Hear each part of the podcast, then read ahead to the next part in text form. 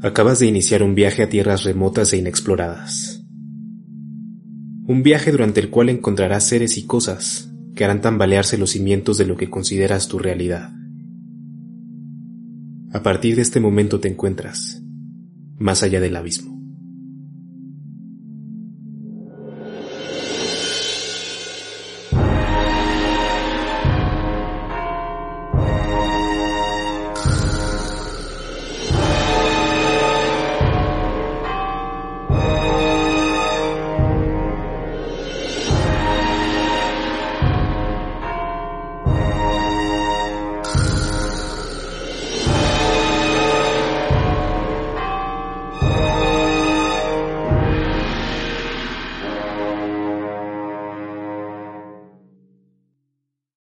Buenas noches, bienvenidos de nuevo a estas conversaciones eh, en Más allá del abismo.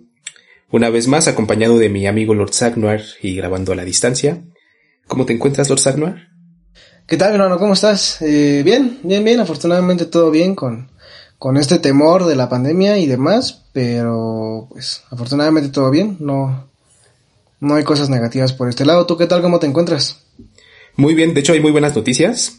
Ya pasamos los 4000 likes en Facebook y el último episodio ha sido por mucho el más escuchado y ya tuvimos un buen de comentarios de toda clase. sí, de toda clase. desde gente que nos dijo está muy bueno y qué chingo en este formato, hasta gente que nos dijo no mamen, qué pedo con Antonio Pedro, ¿no? O sea, eso, eso, no es cierto. Y así de bro, escucha todo el episodio, es, es justo lo que decimos, ¿no? sí. Eh, pero sí, o sea, hay, hay mucha actividad en, en las redes últimamente. Sí, sí, muchas gracias a ustedes por, por compartir este contenido, este material. Eso es lo que nos apoya, de alguna manera, es esta parte de, de que llega más personas, ¿no? Amigos, conocidos, familiares, primos, compañeros de trabajo. Es más, hasta el güey que te cae mal, tú compárteselo y lo vas a hacer feliz a él, a nosotros y pues tú también puedes vivir parte de esa felicidad cuando llevemos más contenido hacia ustedes porque buscamos hacer eh, esto mucho más grande todavía. Ya más o menos hablábamos un poco la vez pasada en el capítulo de Antonio Pedro sobre las ideas que tenemos pero pues eh, esto depende enteramente de, de ustedes. Sí, si, si, no se han suscrito, por favor háganlo. O sea, esto literalmente apenas empieza porque, o sea, literalmente porque llevamos seis episodios. O sea, con este, eh, este, es el segundo de este formato. Pero en, en, total son seis episodios. O sea, nos falta mucho todavía. Tenemos muchísimo por traerles. Así que únanse a este proyecto, no se van a arrepentir. Se los garantizamos.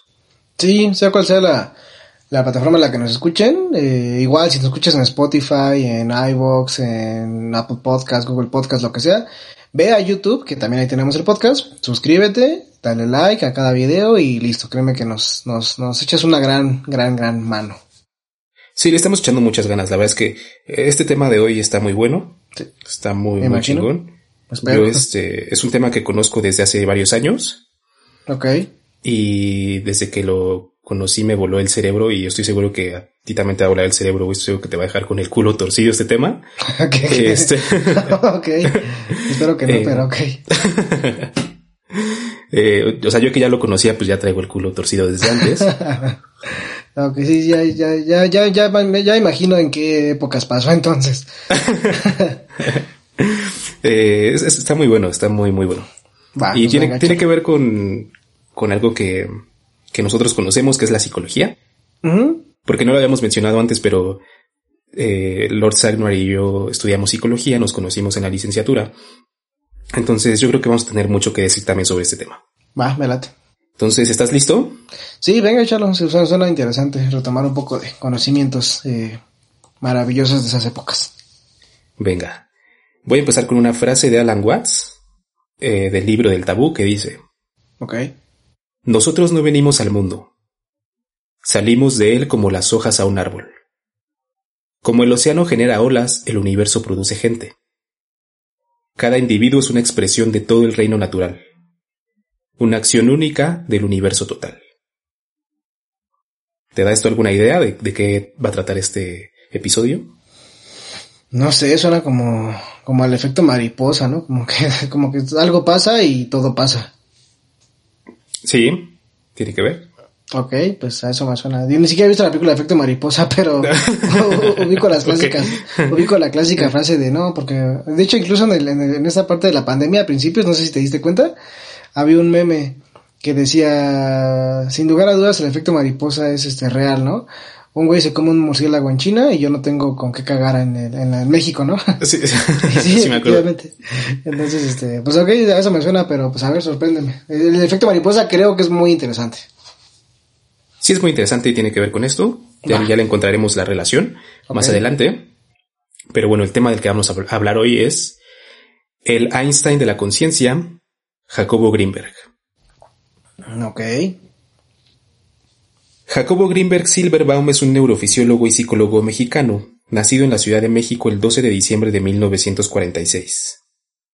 Es hijo de inmigrantes europeos y hermano de un prestigiado oftalmólogo de nombre Nathan Greenberg, y de los actores David Greenberg y Ari Telch.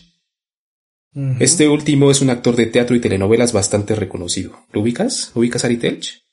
Mm, no, no, no, pero ahorita en lo que hablabas, creo que todos son como a nivel socioeconómico seguramente alto, porque todos se colocaron muy bien. Pero no lo ubico.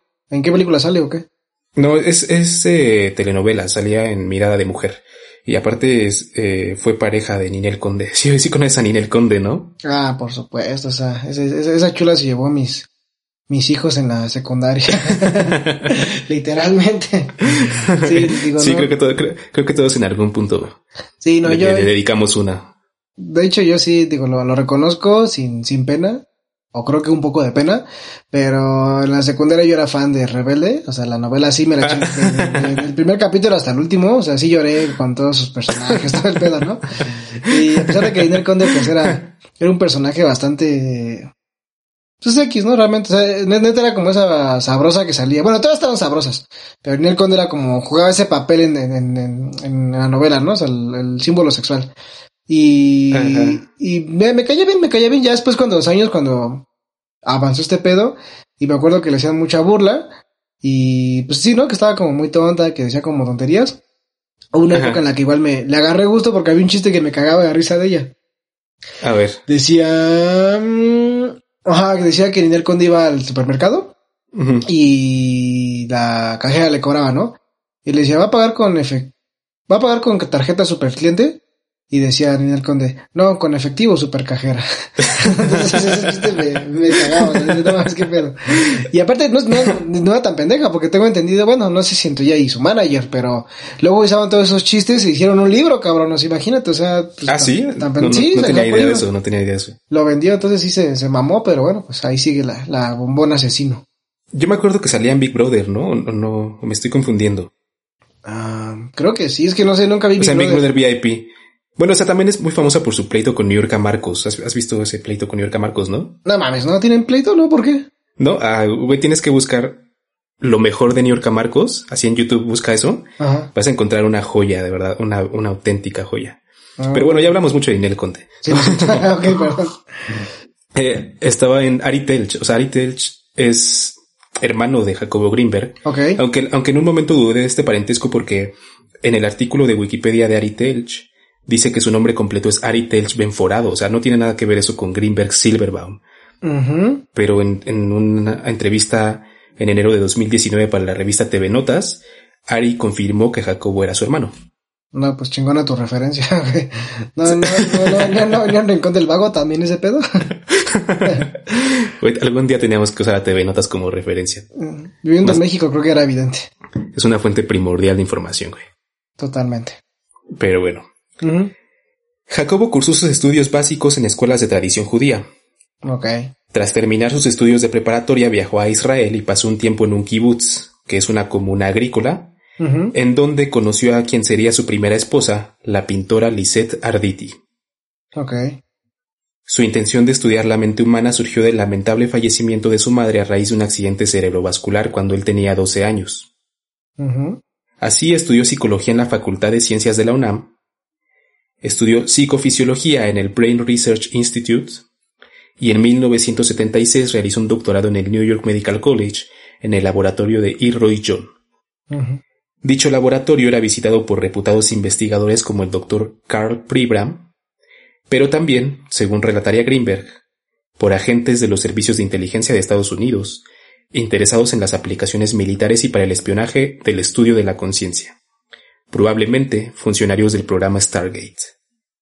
Mm, ¿Es el MK Ultra? ¿O es equivalente?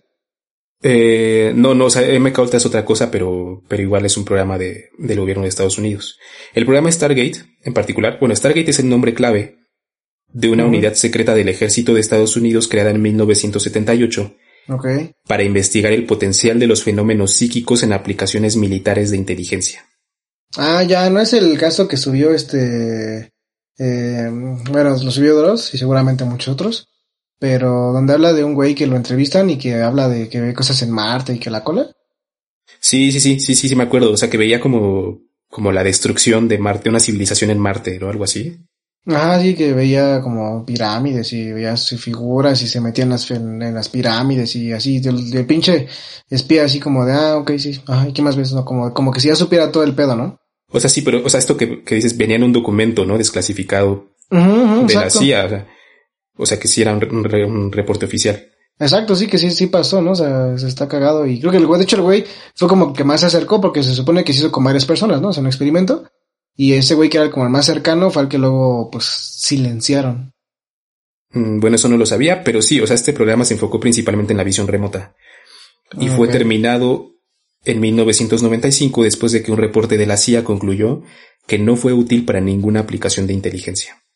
Como siempre, ¿no? Bueno, eso dicen esos cabrones. Nunca, según gastan miles de millones de dólares en investigar una pendejada. Porque puede ser una pendejada, ¿no? Como vamos a investigar pinche telequinesis, ¿no? Ajá pero en teoría descubren algo que según dicen, ah, es una, es una pendejada lo que descubrimos. Y ya, según, según lo, así que lo, lo apagan, ¿no? La investigación. Pero pues no sabemos, ¿no? Creo que la CIA es una dependencia que no tiene control de este, del gobierno, por ejemplo. Sí, o sea, creo que sus actividades son totalmente libres, independientes. y o sea, y obviamente yo tampoco les creo. O sea, obviamente no es como que digas, ah, sí, sí, sí, es cierto. O sea, seguramente no sirvió y pues bye, ¿no? O sea, hubo que encontraron algo en algún momento. Sí, exacto. O sea, esto que, que desclasificaron ha de ser así como lo, como el residuo, ¿no? Lo que no sirvió nada más. Sí, sí te creo. Pero bueno. Ok. Jacobo fundó un laboratorio de, de psicofisiología en la Universidad de Anáhuac. Ajá. Posteriormente, a finales de la década de 1970, instaló otro laboratorio similar en la UNAM. Ok. En 1987 fundó el Instituto Nacional para el Estudio de la Conciencia, financiado por la UNAM y CONACYT, a través del cual publicó algunos de los más de 50 libros que escribió. Vale. En esos libros trata su actividad científica y experimental, estudios sobre actividad cerebral, chamanismo, telepatía y meditación. Ah, ¿Qué? ¿Qué, tiene que ver la, el estudio de la mente con el chamanismo? Todo, tiene que ver todo, absolutamente. Desde la perspectiva de este güey, supongo. Sí, claro. Ok, ok, suena interesante. Jacobo puso su reputación como científico en peligro cuando intentó utilizar el método científico en estudios sobre chamanismo. Mm, claro. Intentó realizar un cambio en la manera en la que se entiende la relación entre la ciencia y la conciencia. Mm. Decía que el ser humano es capaz de ver auras, levitar, conocer el pensamiento de los que lo rodean, ver a distancia y manejar en forma directa la materia a través del pensamiento. Eh, obviamente no era el científico más ortodoxo, obviamente no era la persona así más rígida del mundo. ¿Eso parece? Suena como un maestro hippie, ¿no? Que tendrías así en, la prepa, güey. Algo así. Me exacto, me recuerda a mi maestro de historia de la prepa que le decíamos Brailovsky. Este, no siquiera sé quién es Brailovsky. Creo que era un jugador de la América. Creo que le decía. okay. Creo que le decía así. Yo nunca ubiqué al personaje. Yo le decía, este, Brailovsky Jonas, porque como era un güey que tenía chinos, yo le decía Jonas. Se, se unieron los apodos.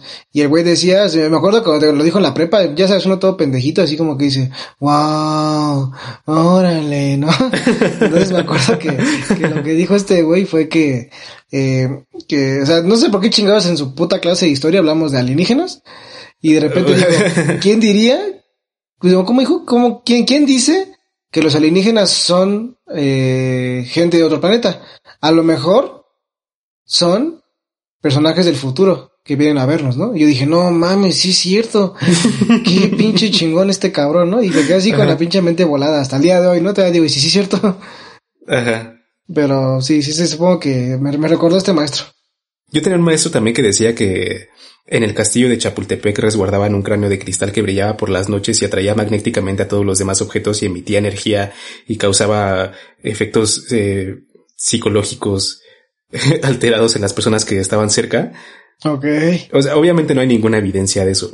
No, no, no. Entonces son como teorías, ¿no? Digo, encima, ahorita acabas de decir eso, creo que tu maestro sí usaba como ese pinche, este, sombrero de papel aluminio o algo así. cuando, cuando pasaba por Chapultepec. Con su pinche coche. No mames, vale verga mi pinche sombrero de aluminio. O lo imagino acá como atrayéndola acá. Como, no mames, mis llaves. ¡Ah! Con su pinche coche, no sé. Como que voy acá bien paniqueado. Nada más yo creo que era lo contrario. O sea, como que el güey iba al bosque de Chapultepec a meditar porque ahí estaba la energía del cráneo de cristal o algo así, güey. No sé. Ah, también puede ser, puede ser. ok. Su interés en estos temas lo llevó a recorrer el país para conocer personas con poderes extraordinarios de curación y manipulación de su entorno. Los chamanes. De este trabajo surgió su célebre serie de libros con el título de Chamanes Mexicanos. Un título muy creativo, por supuesto. Don Lucio de Morelos, Don Iván Ramón de la Ciudad de México, Doña Asunción de Hidalgo, Doña Licha de Puebla y María Sabina fueron ah. algunos de los chamanes con quienes trabajó directamente. Ok. Con esta última ingirió hongos en Huautla de Jiménez, según relata en el volumen 1 de su serie de chamanes mexicanos. Ah, pues muchas, bueno, no sé, no sé cuántos personajes, pero algunos que según yo ubico, o bueno, uno que sí ubico claramente es Jane Morrison vino a, a comer hongos con María Sabina. O sea, ¿eso es un hecho? ¿O sea, hay evidencia de eso? Este, sí, de hecho tiene una foto de Jim Morrison aquí en el en Teotihuacán. Bueno, pero no hay foto con María Sabina propiamente, ¿no? Ah, bueno, pues es que este, cuando te drogas comúnmente no tomas fotos, ¿qué? creo que, nadie le gusta tener evidencia de eso. Güey, no son, no son drogas, son, son hongos. Eh. Bueno, sí es que, bueno, es que en aquel momento, en, aquel, en aquellos años, en los 60 todo lo que te causaba un efecto alucinógeno era una droga, ¿no? O sea. Bueno, todavía, ¿no? Mm, pues bueno, me refiero así como para tus tías, ¿no? Así de, exacto. de ay, no, Sí, sí, es una muy mala fama después del pendejo que inventó este, la, el LSD. Después de ese pendejo nos cagó la vida toda la, o sea, seríamos una pinche humanidad super evolucionada si no fuera por ese pendejo. No, no, no me sé su historia, no sé por qué le dices pendejo. Este, pero ya algún día, algún día la conoceré. Algún día la Y espero, espero entender por qué, por qué le dices pendejo al que inventó el LSD. luego lo platico. Pues bueno, la chamana que más influencia tendría en la vida y obra de Jacobo Greenberg sería Doña Pachita de la Ciudad de México. Jacobo y Pachita se conocieron en 1978 en la residencia oficial de Los Pinos, a donde Jacobo había sido invitado por Margarita López Portillo, hermana del presidente José López Portillo, con el fin de hablar del estado de los estudios de la conciencia en México. Jacobo describe así el primer encuentro. El salón en el que nos encontrábamos era amplio, asoleado y lleno de jaulas enormes, con pájaros traídos de todas las regiones del país, que permanecían plácidos y en relativo silencio. De pronto y al unísono. ¿Por pájaros te refieres a penes? No, no, güey, no, A ver, De pronto y al unísono, todos los pájaros, güey, ya, no puedo seguir leyendo de forma seria por tu dicho comentario. Lo siento, güey. Voy a hacer mi mejor esfuerzo. Dale. de pronto y al unísono, todos los pájaros empezaron a trinar y el volumen de sus sonidos, sumados entre sí, nos ensordeció. Así, haciéndonos voltear en todas direcciones, tratando de encontrar la razón de tan estrepitoso acontecimiento. Junto a la puerta de entrada al salón, una figura rechoncha, bajita y de un andar simpático y risueño estaba penetrando. No cabía duda alguna que los cantos de los pájaros estaban relacionados con esa mujer, quien vestida humildemente y cubierta por un suéter viejo, se nos acercaba sonriente. Era Pachita y los pájaros de México le habían dado la bienvenida. parecemos morros de secundaria con, con esto.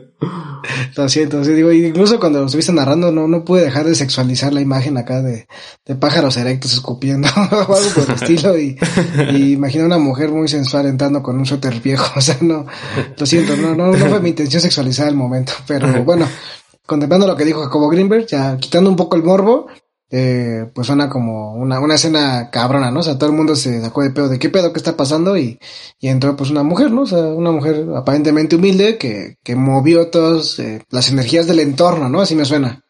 Sí, sí, efectivamente, ah, no sé qué notaron los, los pájaros en ella.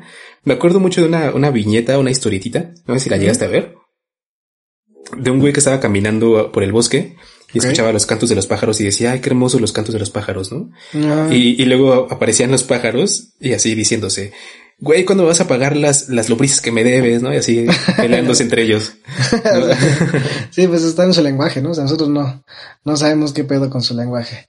Sí, por ejemplo, este, eso de los pájaros está cagado porque, eh, pues no sé, ¿no? Digo, por ejemplo, los pericos me llaman mucho la atención porque memorizan como sonidos y los repiten, ¿no? Ajá. Pero pues no sé si dentro de su lenguaje, o sea, saben lo que están diciendo o nada más es la capacidad de repetir sonidos. Está muy cagado ese pedo de los, de los pericos, porque no sé, por ejemplo, ¿qué tal si te llevas un pinche perico que se sabe la bamba, ¿no? Y está,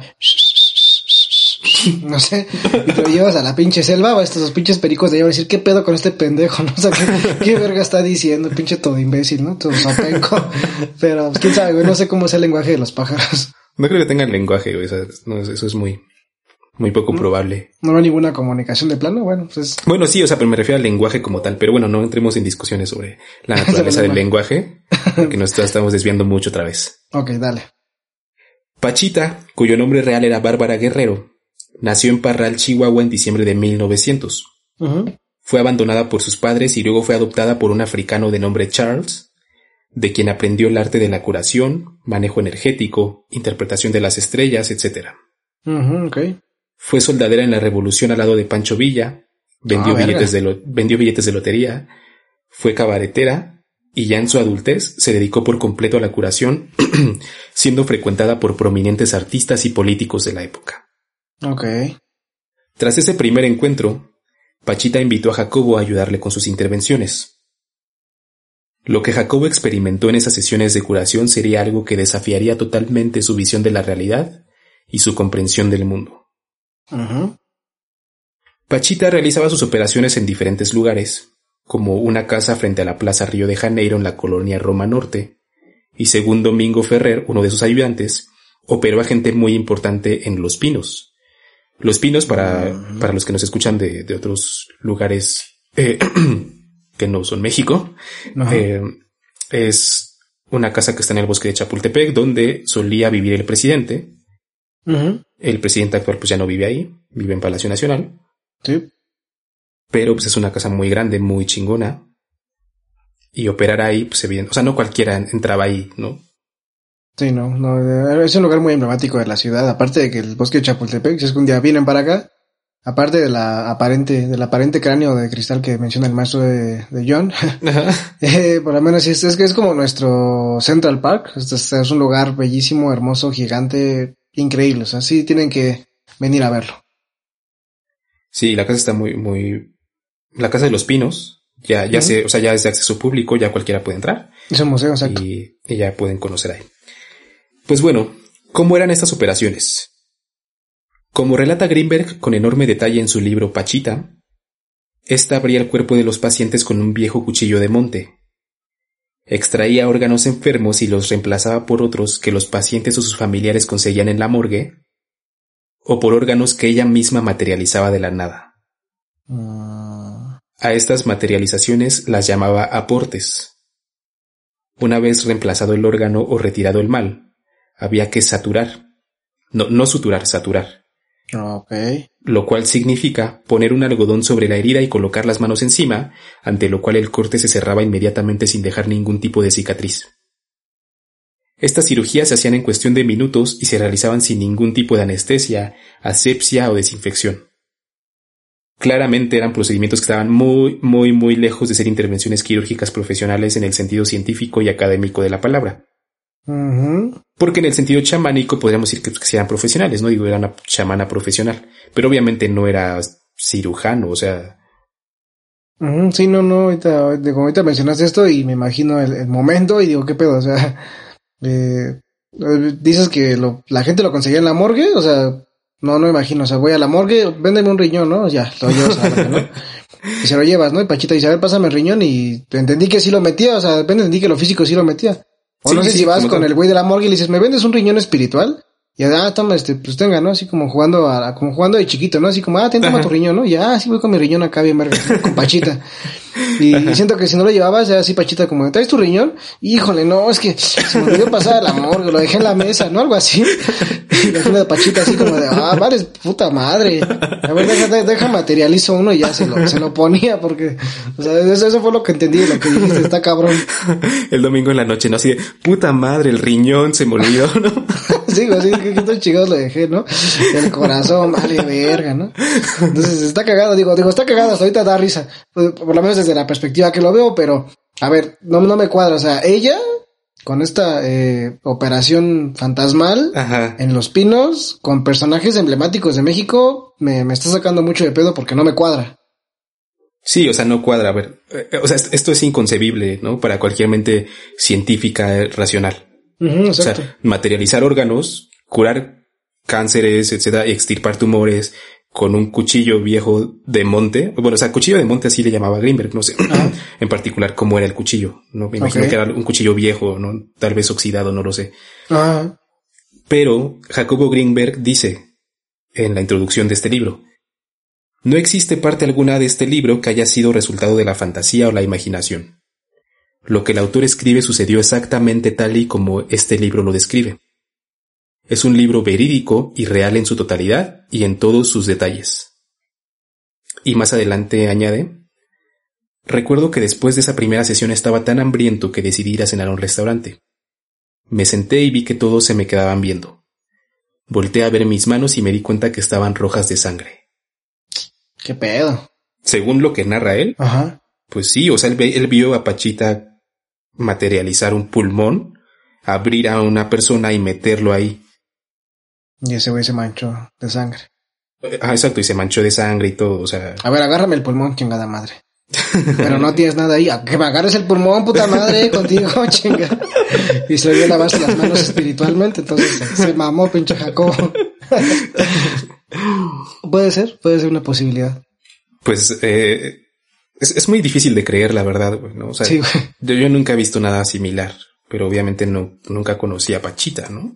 No, y... Pero, o sea, o sea, si hubiera trabajado, porque Jacobo trabajó con ella, o sea, no es como que nada más viera las operaciones o viera una, o sea, estuvieron meses y estuvo meses trabajando con ella y viendo y colaborando y él llegó a meter las manos en los pacientes. ¿no? O sea, yo, yo la verdad pienso que si yo hubiera estado en esa posición, me hubiera puesto súper nervioso.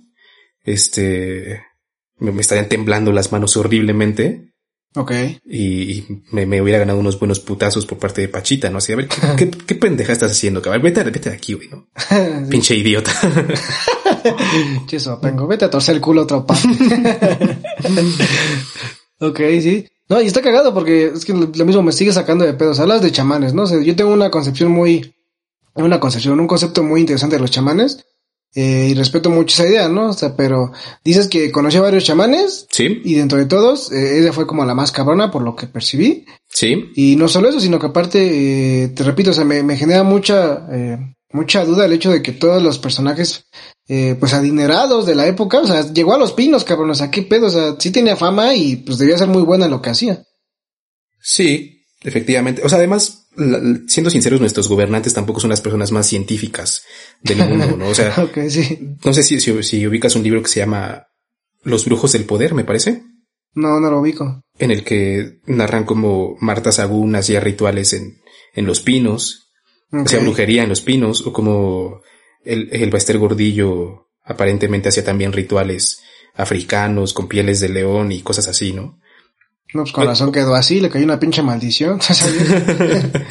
no, y no es cierto, ¿no? Porque si no me recuerdo también el caso de... Ay, ¿cómo se llama este caso? De los narcosatánicos, también estaban implicados políticos, ¿no? Justamente, sí, o sea, sí, políticos. Sí, sí, o sea, sí, o sea, no me cabe duda que dentro de la política hay gente que cree muchísimo en santería, en brujería, en chamanismo, Merezco abundancia, merezco abundancia. sí, sí, merezco abundancia. Exacto. O, tenemos el ejemplo del 2020, ¿no? El maravilloso santo superpoderoso que el coronavirus lo manda a la verga, ¿no? Por ejemplo, la estampita poderosísima. El detente, ¿no? Eh, ¿Cuál? detente o cómo se llama. Ah, sí, detente. Y así pinches 20 minutos y después ya dice otra cosa, ¿no? Pero sí, sí, sí, es lo que tenemos en, en nuestro país. Perdón, mundo, por eso. No todos somos así. Pues bueno, en realidad, quien curaba no era Pachita. Al menos, al menos no su conciencia. Quien ocupaba el cuerpo de la chamana durante los procedimientos era un ente al que llamaba el hermanito. De acuerdo con Pachita, esta entidad era el espíritu del último emperador mexica, Cuauhtémoc, que se posesionaba de ella y servía como vínculo directo con Dios para realizar estos portentos. Ok, eso sí me cuadra. bueno, me, me, me cuadra. ah, sí, eso sí suena súper lógico, claro. ah, ya, con razón, lo hubieras dicho antes. no, o sea, más bien, o sea, la, la referencia que tengo de los chamanes es esta, justamente que, que ellos utilizan a los espíritus como, bueno, o sea, eh, tu cuerpo es un medio, ¿no? Ajá. Entonces tú invocas a un espíritu, bueno, evocas a un espíritu para meterlo en tu cuerpo y entonces todos los conocimientos que ese espíritu posee, eh, te los, te los otorga, ¿no? Pero tengo entendido que como que a veces es la conciencia más del espíritu que la tuya. Y esto lo aprendí en una caricatura, ¿no? Hace muchos años. Pero eso es como la, la idea que tengo y pues creo que está correcto con lo que dices. Sí, de hecho Pachita decía que no se acordaba de las operaciones, ¿no? o sea, que era otra, otra persona totalmente distinta. Y antes de operar realizaba como una meditación, eh, después de esa meditación hablaba en un tono diferente, se sentía como otra persona según Jacobo Grimberg. Y esto me recordó mucho al niño Fidencio. ¿Has escuchado al niño Fidencio? No, ese no me suena. Era un, un hombre que vivió en Nuevo León a principios del siglo XX. Ajá que era también un, curandero, una especie de chamán, que se dice que curó al mismo presidente Plutarco Elías Calles. Ok. Y fue así súper famoso y sus métodos también eran muy poco ortodoxos porque él, o sea, si Pachita operaba con un cuchillo de monte, él agarraba vidrios, o sea, rompía una botella, agarraba un vidrio y con eso operaba. Este, metía a la gente en el lodo. Eh, aventaba frutas, güey. ¿Qué? o sea, sí, les aventaba frutas a la gente y al que le tocaba el putazo estaba curado.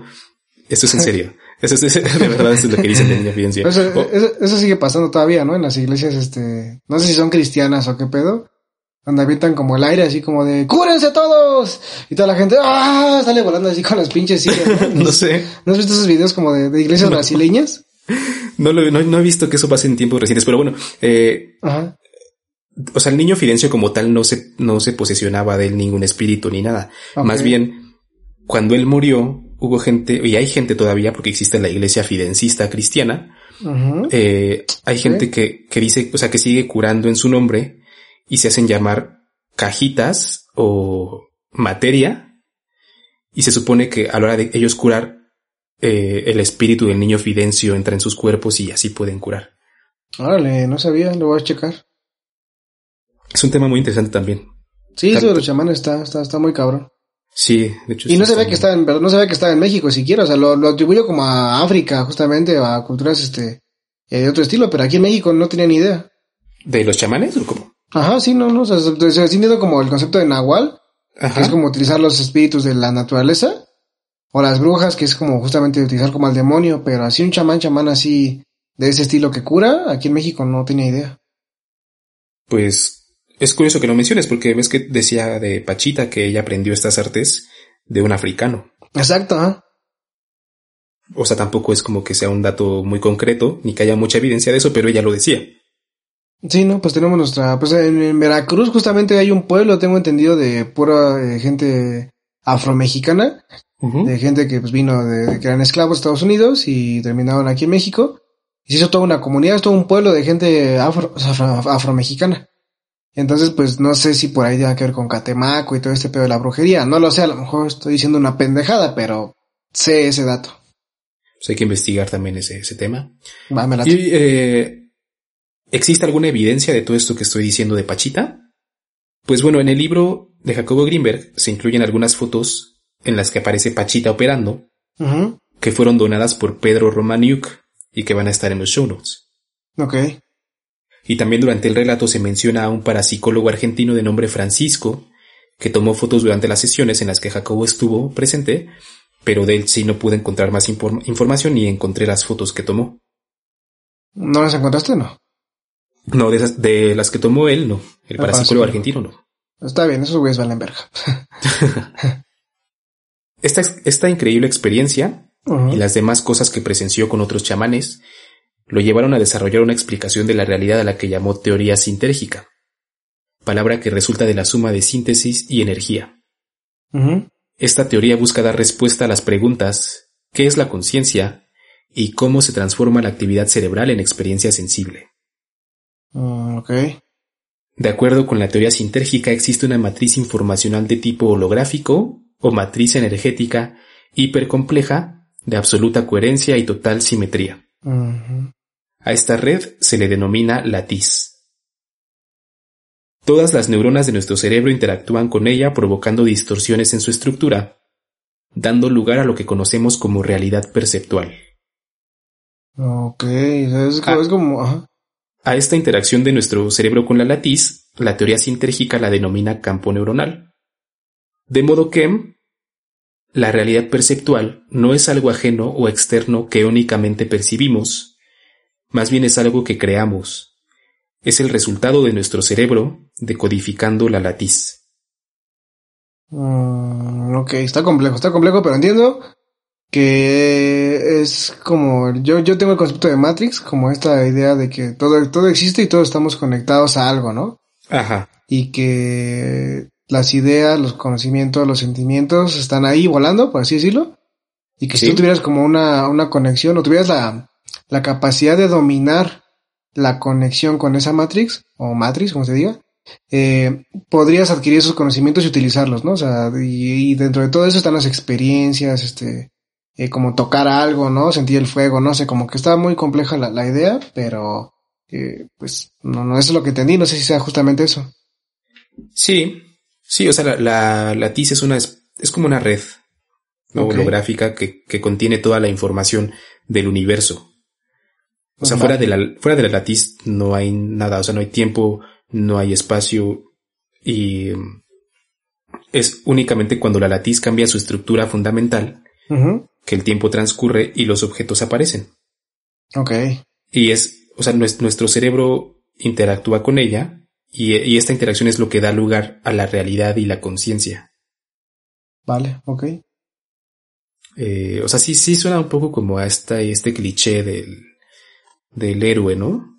Del héroe, del héroe que se prepara muchos años eh, mentalmente y físicamente y meditación y todo hasta llegar a dominar todo y, y ya puede derrotar al enemigo y, y, lanzar objetos por los aires y todo, ¿no?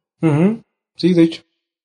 Sí, un poco medio, pues medio genérico, como dices, o sea, de película de, o sea, sea película de lo que sea, ¿no? Como dices, de un, de un ser que medita, de un ser que se hace poderoso, de un ser que conecta con Dios, lo que sea, ¿no? Pero, pero, pues yo creo mucho en esa idea de que, pues si muchas personas lo dicen, o si es algo que está replicado por generaciones, probablemente es cierto, ¿no? O sea, no es que sea una ley, pero pues algo de, algo de cierto debe de haber, ¿no? O sea, qué tan cierto es, pues no sé. Digo, ya tengo algunas experiencias yo psicoélicas que pudiera compartir con esa famosa latiz, aquí lo menciona, pero será para otro capítulo. Sí, y existen también eh, correlativos entre esta teoría y algunas doctrinas orientales. Ok. O sea, sí tiene, sí tiene sentido, la neta. sí, sí, pues es que no, no, no se lo saca de la manga. Digo, y aparte te compas un güey estudiado, ¿no? O sea, no, no es cualquier pendejo, hasta donde tengo entendido. Ajá. ok. Y bueno, de, de, este modo explica Greenberg que Pachita poseía un control único sobre su campo neuronal, transformándolo y modificando con él la estructura de la latiz. Estos portentos que realizaba se explican como una capacidad especial para modificar la latiz a un nivel distinto que el común de los mortales. Ok. Eso, o sea, eso me hace preguntarme si esto que, que tenía Pachita eh, era una cosa de nacimiento, a qué, o sea, qué se debía realmente que ella lo tuviera y los demás no. Ok, ándale. y si es algo que, que, que podría desarrollarse por una persona normal. ¿no? O sea, si existe una forma de acceder completamente a la latiz o al menos a modificarla, ¿no? Pues justamente es lo que buscaba eh, Greenberg, ¿no? O sea, como darle ese, sentido a esa pregunta, supongo. Sí, sí, y, desarrolló también un método de meditación eh, a la que llamó meditación autoalusiva. Ok. cuyo objetivo era eventualmente, eh, bueno, que la persona que la practicara eventualmente consiguiera esta unión con la latiz en la que se disolviera el yo y, la persona se sintiera pues precisamente como parte de esta de esta enorme matriz informacional.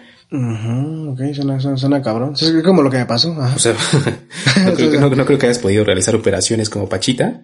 No es que no lo intenté, estaba, muy pacheco, estaba muy pacheco para eso, pero, pero conecté con algo. No lo intentes, por favor, güey. Si, si vuelves a estar en ese estado, no lo intentes.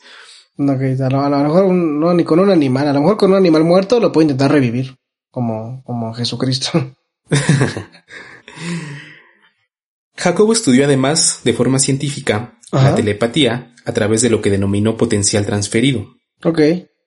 En el artículo Evidencias científicas de la comunicación directa entre cerebros, un acercamiento científico a la telepatía de Atilde Bella y Jacobo Greenberg, se describe cómo a una pareja de voluntarios se les pedía que durante 20 minutos intentaran establecer un contacto de la forma que consideraran más adecuada, ya fuera meditación, tomándose de las manos, etc., intentando llegar a una comunicación no verbal.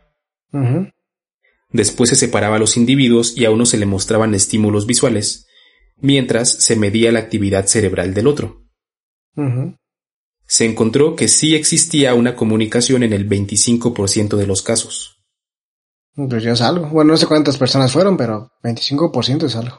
Es algo. En palabras de la autora, los resultados señalan la posible existencia de relaciones entre cerebros que no pueden ser explicadas como resultado de mensajes transmitidos por medio de señales sensoriales ni campos electromagnéticos, vibraciones mecánicas, cambios de temperatura o cualquier otra señal energética conocida. Ok. O sea, según este estudio, sí hay comunicación entre, entre personas. A través de la latiz, ¿no? Ajá. Sí, a través de la latiz. O sea, evidentemente esta, esta teoría o esto, este estudio se apoya o se intenta explicar con la teoría sintérgica.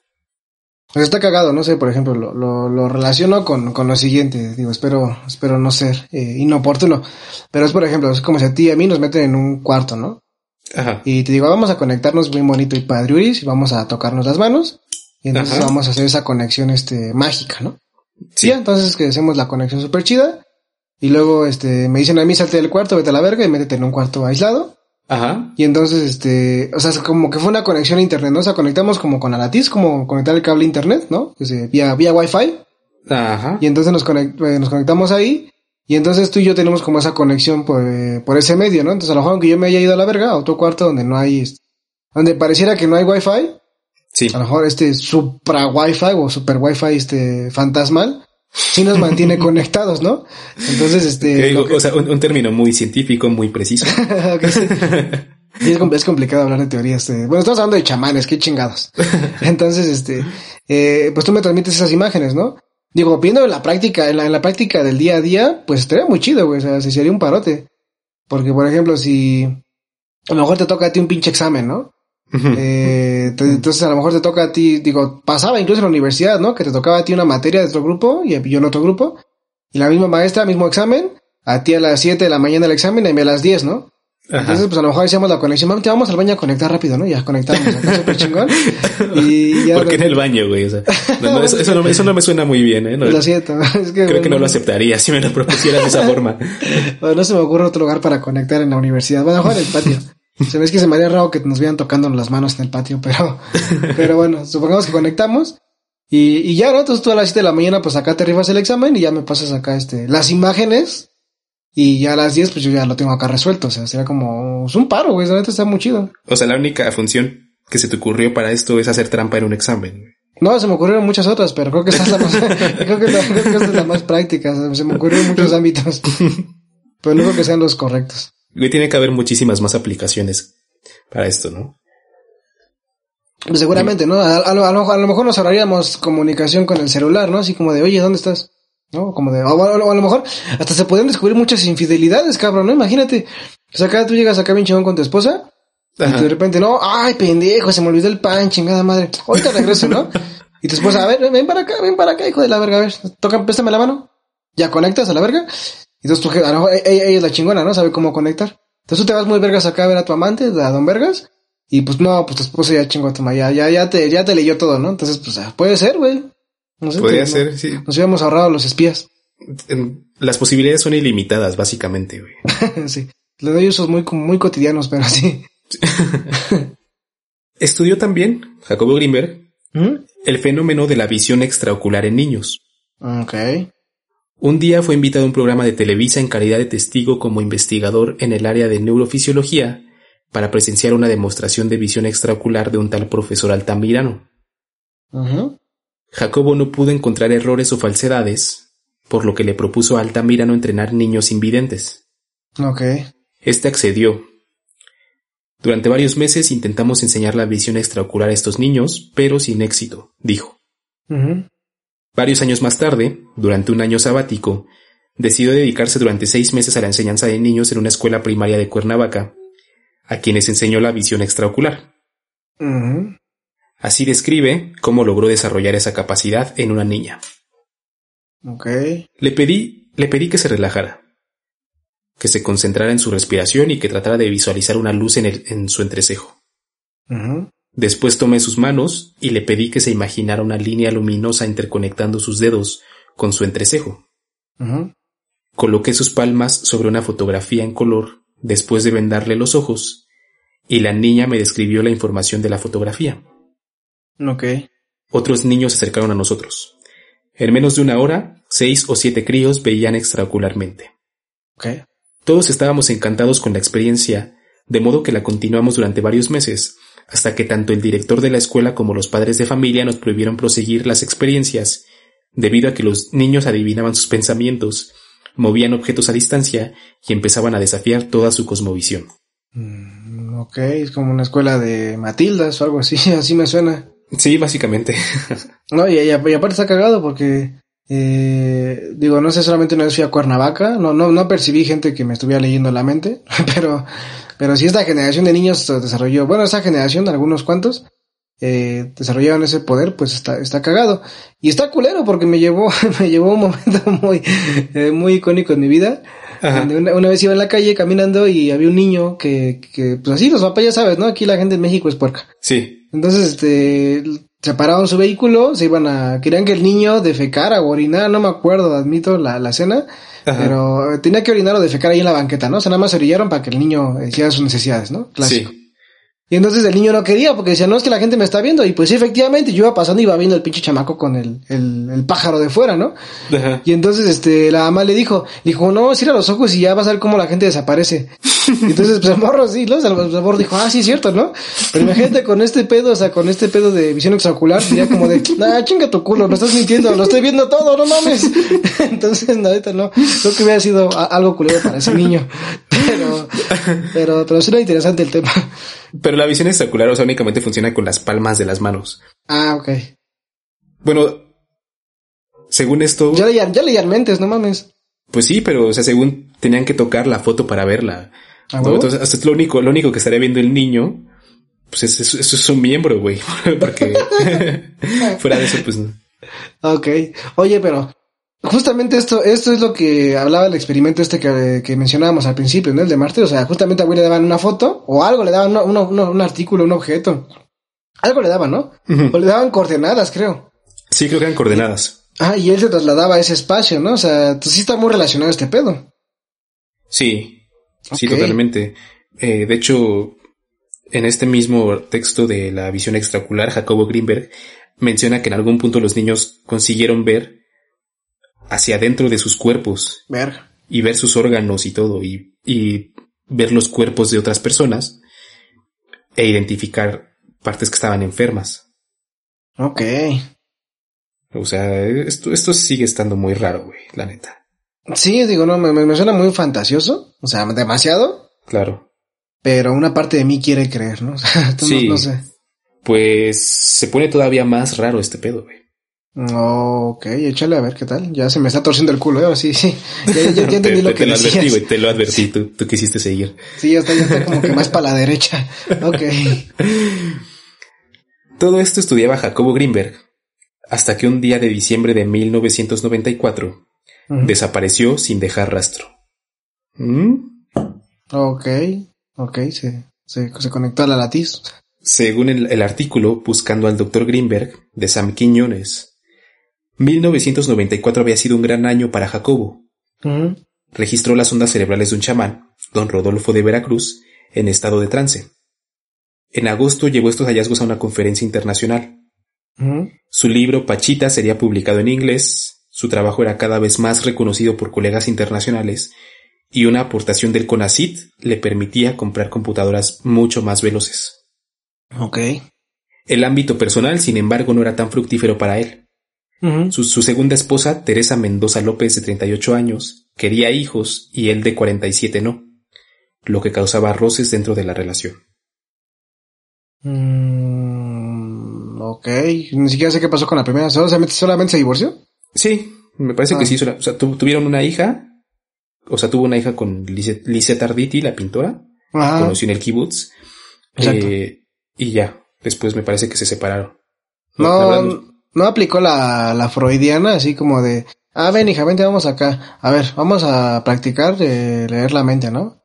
La cosa mamá dijo, no, que chingada madre, deja a la niña, carajo, que ya está levantando los muebles o algo así. No sé, como que sí siento que algo así hizo este compa. Puede ser, puede ser que haya sido la causa, la verdad no, no encontré datos eh, al respecto. Ok. Tenía planeado un viaje a Nepal el 14 de diciembre para ultimar los experimentos de telepatía a larga distancia entre el laboratorio de la UNAM y el Instituto Vivekananda Kendra. Dos días antes de ese viaje faltó a su propia fiesta de cumpleaños. Teresa comenzó a excusar a Greenberg de su ausencia, argumentando que se encontraba de viaje en Campeche. Después contó a la madrastra de Jacobo que inmediatamente después de volver de Campeche, él había volado a Nepal. Jacobo solía ausentarse por periodos prolongados. Eso, sumado a las excusas de su esposa, hizo que no se asumiera su desaparición, sino hasta seis meses después en mayo de 1995. No mames, ajá. Se hicieron llamadas a Nepal, a la embajada de la India, e incluso a una tía suya que vivía en Israel y a quien posiblemente pasaría a visitar en su camino hacia Nepal. No hubo ningún resultado ni existía siquiera registro de que Greenberg o su esposa hubiesen dejado México. Ok. Sus familiares fueron con la policía y el comandante Clemente Padilla fue asignado al caso. En 1995, la única hija de Jacobo, Estusha, apareció en el programa de televisión Siempre en Domingo con una foto de su padre, pidiendo cualquier información que pudiera haber al respecto. Verga, si estaba seria la cosa. Sí, sí, obviamente. Ok. Esto generó múltiples llamadas entre las cuales el comandante Padilla destacó una, a la cual dio cierta credibilidad, y que afirmaba que Jacobo había sido visto en un, en un aeropuerto privado en Boulder, Colorado, acompañado de Rick Howard y Marina Velasco, dos agentes de Estados Unidos. No, no encontré cómo es que supieron que eran Rick Howard y Marina Velasco, eh, ni si les preguntaron qué pedo, ¿no? Sí, no, no. O sea, así decía, así decía el artículo, Rick Howard y Marina Velasco. No sé eh, cómo supieron que eran ellos. Pero bueno. ¿Quién sabe? A lo, mejor Jacobo Greenberg estaba secuestrado y telepáticamente le dijo a este güey, hey, hey, estoy con Marina Velasco y Rick Howard. y se fue a la verga. Entonces quedó, quedó en la mente de este, de este, de este, de este, bueno, este o esta, eh, ¿cómo se llama? Eh, persona que mencionó el dato. Pues no creo, porque pues no, no se sabe dónde está, güey. Entonces, no creo, o sea, probablemente antes de decir estoy con Rick Howard y Marina Velasco hubiera dicho estoy en este lugar, güey, vengan por mí, ¿no? Ah, bueno. O sea, supongo que sería lo más lógico. A lo mejor su alcance no era tan cabrón, ¿no? ¿Quién sabe? Tal vez se le cortó la latiz, güey, justo antes de, de poder decir eso. Sí, exacto. A lo mejor es que es complicado. Aparte tenía que hacer conexión. Recuerda que hay que tocarse las manos. Sí. a lo mejor ese güey está acá como, eh, pues no sé, caminando por la calle y acá el, el, Jacobo le agarró la manita así como de guapo, ¿no? Y así como dice, güey, ¿qué pedo? ¿Qué te pasa? ¿no? y ya telepáticamente le transmitió el mensaje y se quedó así de... y pues quién sabe. Puede ser, puede ser. No puede ser, es, es probable. Ok. A pesar de este testimonio, nunca se supo nada de Jacobo Greenberg. Padilla admitió que no tenía un cuerpo, un móvil ni ningún rastro, solo elementos que le hacían sospechar de Teresa, quien no solo fue la última persona en verlo, sino que incurrió en contradicciones y posteriormente desapareció también. Perra. El 9 de diciembre, tres días antes de la desaparición de Jacobo, Teresa cobró un cheque por mil dólares de regalías de los libros de Greenberg y pidió al cuidador de la casa que tenían en Morelos que no se presentara, pues Jacobo había ido a Guadalajara. Mm. Después, la noche del 24 de diciembre, fue vista fuera de, su casa de Morelos con una mujer rubia extranjera, para después abandonar esa casa y un departamento en la Ciudad de México. Mm. Cinco meses después pasó dos semanas en casa de una tía suya en Rosarito Beach, desde donde llamó a su mamá para felicitarla por el Día de las Madres y luego se esfumó y jamás se volvió a saber nada de ella. ¿Qué pedo? El comandante Padilla se enteró tiempo después que Tere no le había contado a nadie de su familia sobre su matrimonio con Jacobo. De modo que la primera vez que lo vieron fue cuando él les mostró su fotografía. Está cabrón eso, ¿no? O sea, ¿tú te casarías con alguien de quien, de quien no conoces a su familia? ¿Que su familia nunca te ha visto? Mm, pues no sé cuál fue como la, la el, el, choro detrás de por qué no te quiero presentar a mi familia. a lo mejor dijo, no tengo familia, ¿no? Puede ser, es probable. Es que sí hay mucha gente que, que, oculta muchas cosas. Digo, yo mismo he atendido pacientes que, que dicen eso, ¿no? Así como de, no, pues es que llevábamos siete meses juntos y decía que no, no tenía familia, estaba soltero. Y apenas me enteré que estaba casado. Dices, ah, pues qué pedo, ¿no? Pinche Don Vergas, ¿no? Pero, pero pues sí no sabes qué pedo con quién te estás juntando, ¿no? Ni, ni, ni demás. Y, y en cierta medida, eh, supongamos que hay factores que si la gente domina bien, eh, o permite bueno, no, o sea, como que si oculta bien las cosas, pues no hay manera de descubrirlos, ¿no?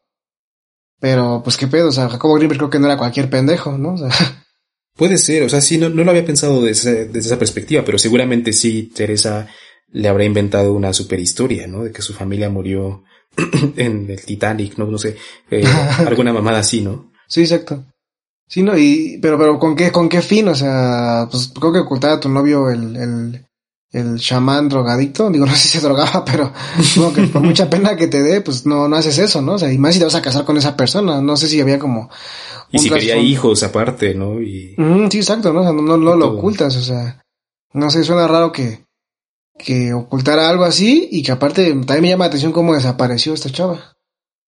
Pues bueno, estos datos eh, no fueron en modo alguno concluyentes, ni explican en sí mismos el destino de Jacobo. Claro. ¿Qué le pasó entonces? Pues bueno, pude encontrar algunas teorías principales que resumo a continuación. Muy bien. Bueno, antes, antes que, antes de empezar esto. Ajá. ¿Cuál es tu teoría, güey? Mm, y, cuál es, cuál y bueno, para, también para los que nos escuchan, ¿cuál es su teoría? ¿Qué creen que le pasó a Jacobo Greenberg? Pero sí, cuéntame la tuya. Porque digo, ahora no podemos escuchar obviamente al público, ¿no? sí. Quién sabe, a lo mejor vamos a conectar con la latiza. A ver, dame tu mano. Ah, no, estamos a la distancia. Vamos a conectar con la latiza a la distancia y, y a lo mejor aunque sea en el pasado, si no hay tiempo ni espacio, a lo mejor sí conectamos bien, vergas. No, no es cierto. A ver, eh, pues mi teoría respecto a su desaparición, pues es que no sé, este güey estaba tocando temas muy cabrones, ¿no? O sea, eh, el hecho de hablar de poderes mentales, de esta situación que está investigando la CIA. Eh, son temas así como de, güey, esto no tiene por qué saberse.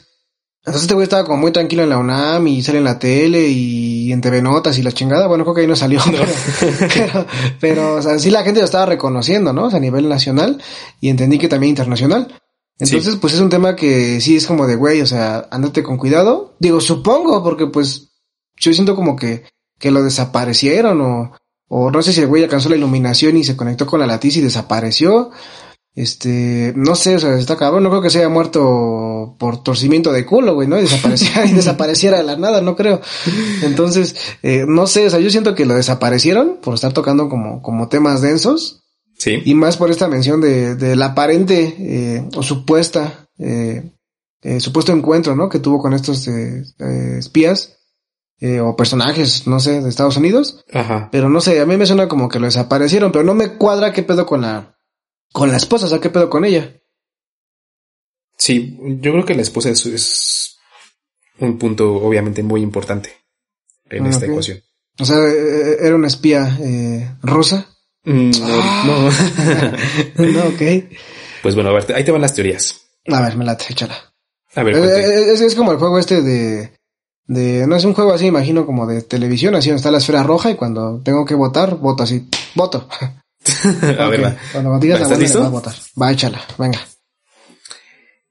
Teoría número uno. Fue raptado por agencias del gobierno estadounidenses. Voto. Para Voy a te escuchan las demás al menos, no mames. Lo siento. Dale. Eh, fue raptado por agencias del gobierno estadounidenses para trabajar por la fuerza en proyectos secretos de control mental, visión remota, telepatía, etc. Entre los elementos que apoyan esta teoría está el hecho de que supuestamente sus computadoras y documentos de, de sus investigaciones desaparecieron del Instituto Nacional para el Estudio de la Conciencia. Ah, qué poca madre. Además del testimonio de su supuesto avistamiento en Colorado. Ajá, sí, sí, cuadra. Ok, esta es la, la número uno. Número dos. Ajá. Fue raptado, asesinado, raptado o asesinado y o asesinado por su esposa, probablemente en complicidad con el círculo eh, culto de Carlos Castañeda. ¿Quién? Carlos Castañeda fue un antropólogo peruano, ícono de la contracultura estadounidense en los años 60 y 70 okay. y una de las figuras centrales del movimiento New Age. Sus libros fueron muy exitosos e influyentes, en particular Las enseñanzas de Don Juan, en el que hablaba de sus experiencias al lado de un indio yaqui de nombre Juan Matus, quien le, quien le transmitió conocimientos que se remontaban a los toltecas. Esto evidentemente es falso, está más que demostrado que don Juan no existió como persona real, y el personaje es más bien resultado de numerosos plagios, desde Wittgenstein y C.S. Lewis hasta artículos en oscuras revistas de antropología. Castaneda además creó un culto o secta que giraba en torno a su figura de chamán brujo y para el cual creó una comunidad en Los Ángeles. Ok. Jacobo sentía una profunda admiración por Castaneda. Se encontraron varias veces y Jacobo se sintió desilusionado al encontrar en Carlos un personaje hostil, ególatra que desdeñaba su obra, a su familia y sus comentarios. Como relata Greenberg acerca de un encuentro que tuvieron en Teotihuacán. Cito a Greenberg. Recuerdo que al llegar y ver la pirámide del sol, sentí un escalofrío y una presión en el vientre. comenté mis sensaciones interpretándolas como asociadas con una detección de la energía del lugar.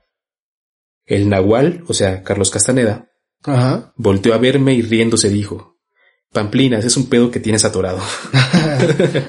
ok, mamón del compa. Sí, era, era ojete el vato. En otro punto del relato, Jacobo dice, el Nahual dejó de comunicarse con la mayoría de nosotros, exceptuando a una de las mujeres de nuestro grupo. Le hablaba día y noche instigándola a abandonarlo todo y unirse a su grupo. El problema es que ese abandono implicaba dejar sin protección a uno de sus hijos, el cual dependía emocionalmente y materialmente de su madre. La sometió a tal grado de presión que en una ocasión ella tuvo que pedirle no volver a establecer contacto. Cuando nos contó lo que le estaba aconteciendo y la terrible presión a la que la sometió el Nahual, yo me sorprendí profundamente y sigo sin entender el evento. O sea, esto lo narra Jacobo Greenberg con respecto a Carlos Castaneda. Entonces, em, tú lees ese relato y, es fácil darse cuenta que Carlos Castaneda era un hijo de puta sí, sí, totalmente. Un hijo de Perkins.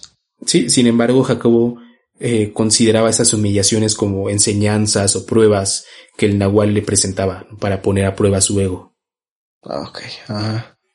O sea, ya en, este texto al menos podemos darnos cuenta que Jacobo no tenía precisamente la visión más objetiva con respecto a Castaneda, ¿no? no era una admiración ciega. Sí, exacto. O sea, si no, no, no, aparentemente no pudo darse cuenta de que, de que este Castaneda era un ególatra, ¿no, caño? Sí, no. es como esos güeyes como de, eh, muérete. ¿Será una prueba, maestro? no, pendejo, literalmente vete a la verga de aquí. lo haré, señor. vale verga, pinche grito. Lo, tenía, como muy arriba ahorita con todo lo que había investigado, pero sabiendo que les lamía los huevos a un peruano, digo, no tengo pedos con los peruanos, pero sabiendo que le lamía los huevos a un peruano, como que empiezo a dudar de sus conocimientos. Sí, bueno, ahorita viene, viene el, el insight con respecto a esto. Pero tú no entendías, se supone que la esposa tenía vínculos con el marica este peruano, y por marica no me refiero a que sea gay, sino que era un cerdo asqueroso infeliz. Eh, y entonces ella lo mató, o sea, ¿cómo? A ver, aguanta, voy a eso. Ah, ok. Carlos Castaneda invitó a Jacobo a dejar todo y unirse a su comunidad, cosa que este último rechazó. A partir de eso su relación se fracturó. De acuerdo con Sam Quiñones, la relación entre Greenberg y Castañeda era complicada. Era una turbulenta mixtura de extrañas mentes y poderosos egos. Ok. Ahora bien, resulta que Tere, la esposa de Jacobo, estaba fascinada con Carlos Castaneda. Y con su grupo también. ¿Recuerdas que mencioné que se le vio en su casa de Morelos con una mujer rubia extranjera? Ah, sí, a la esposa. Eh, esa mujer aparentemente era Florinda Donner Grau, una de las amantes de Castaneda. Miembro de su grupo más cercano y que desapareció junto a otras cinco personas tras la muerte del Nahual. Se presume que se suicidaron, ya que en febrero de 2006 se encontró un esqueleto en el Valle de la Muerte, California, que fue identificado con análisis de ADN como el de Patricia Partin, hija adoptiva de Castaneda, quien era una de esas personas desaparecidas. Vale, ok. La teoría número 3 es que Jacobo trascendió el plano material para convertirse en energía. Voto. ok. Güey, hay mucho más evidencia que apoya la de la de Carlos Castaneda. ¿Será? Bueno, así, güey, o sea, que es bueno. ok. Con respecto a esta teoría, la número 3, Ajá. En su libro El prototipo, Jacobo menciona la posibilidad del paso a otra realidad como algo común entre personas que han alcanzado cierto grado de conciencia. Dice, a partir de su paso al otro mundo, no moriría como el resto de los hombres, sino que atravesaría la frontera entre los mundos consciente y voluntariamente. Su cuerpo desaparecería sin dejar rastro alguno. No sé a quién se refería porque no leí el libro, es una cita que encontré, pero este, pero habla de eso. ¿No lo hizo Pachita? De hoy, Pachita, ¿qué pedo? Por cierto, me quedé muy intrigado con su tema de ella. Pues Pachita se murió, güey, en algún momento. No, no sé en qué año se murió, pero. Pachita valió verga, chingue su culo. ok, perdón por preguntar, güey. Lo siento.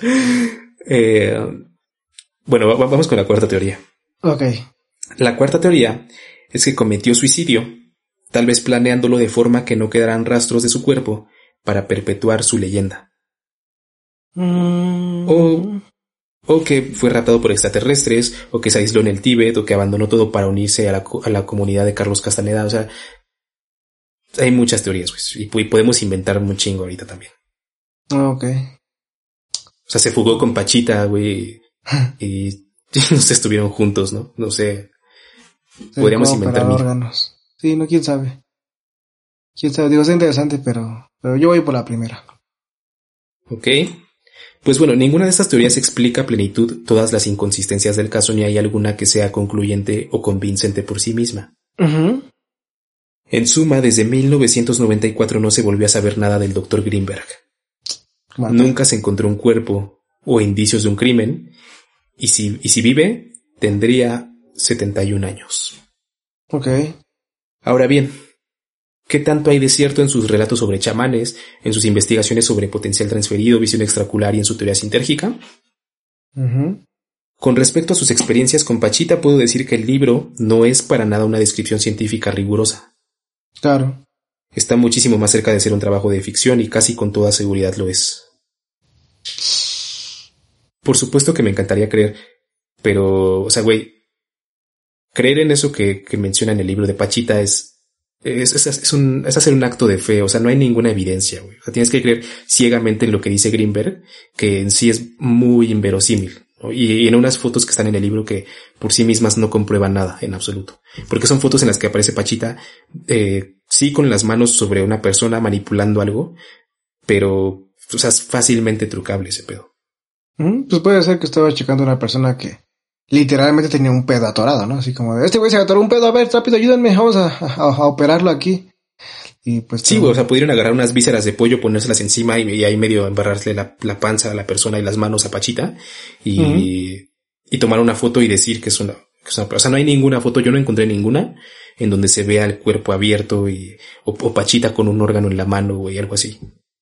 Pero queda la duda de, pues, eso es el, para mí el, que, que pedo? De por qué tanta gente y fa, bueno, ya decíamos que por qué gente poderosa hace pendejadas, ¿no? Pero, sí. pero por lo menos eh, que según gente fue y entendí que hubo gente que se curó, ¿no? O sea, sí entendí que hubo gente, o sea, sería interesante entrevistar a gente que según fue operada por Pachita y que diga su testimonio, ¿no? Así como, ah, no, a mí sí me quitó un, testículo con cáncer, ¿no? No sé, algo así es lo que, lo que creo que podría dar como cierta veracidad, pero no sé si hay testimonios de eso en el libro de Greenberg. Sí, incluye un par de testimonios, o sea, digo, aparte de lo que él escribe, incluye un, apéndice con otros testimonios de otras personas, además de que, de que una vez que, que Pachita murió, su hijo continuó con ese trabajo. Árale, qué chido. Eh, pero eso es un tema que mejor tratamos en otro episodio porque es muy cabrón, güey. El poder de Pachita en sí mismo. Ah, o sea, ok, me va. Si, me hablas de chamanes y Pachita, me late para, para otro episodio, me gusta. Va. Ok, pero sí, sí, sí, es muy cierto. O sea, hablando de, de, somos científicos, ¿no? O sea, estudiamos psicología, o sea, no podemos hablar. Lo que les dije, ¿no? Es un parapsicólogo, eh, pues no cuestiona sus, sus métodos, sus habilidades, pero pues son mamadas, ¿no? eh, porque pues hablando de, de cosas científicas, pues tú debes apegarte a, un, a un método, ¿no? No puedes investigar así por tus huevos y decir, ah, no, pues yo descubrí que así es, chingue su culo, no. O sea, hay, hay un método, debe haber un, un, un, proceso de repetición, debe de cumplir ciertas características, una población, o sea, hay miles de cosas, ¿no? Claro. Eh, depende del tipo de investigación. Y entonces, pues que este güey escriba un libro de cosas que pues no podemos eh, comprobar ni, ni que hay materiales como dices, ¿no? O sea, material científico, porque pues si va una pinche foto, eh, pues no mames, ¿no? O sea, ¿qué pedo? O sea, debe haber todo un estudio de por medio. Y pues, qué conveniente que justamente desapareció porque entendí que toda su computadora se fue a la verga. Aparentemente. Entonces, pues no.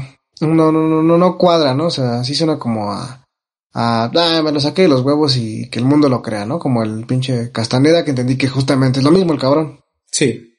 Ok. Sí, o sea, el tema de Pachita es muy interesante, te digo, hay que dedicarle un episodio en especial. Va. Pero claro que surgen esas preguntas, güey. O sea, esto, esta chamana, por ejemplo, digo, se murió, ¿no? Ella. O sea, no podía modificar la latiz para a lo mejor vivir eternamente.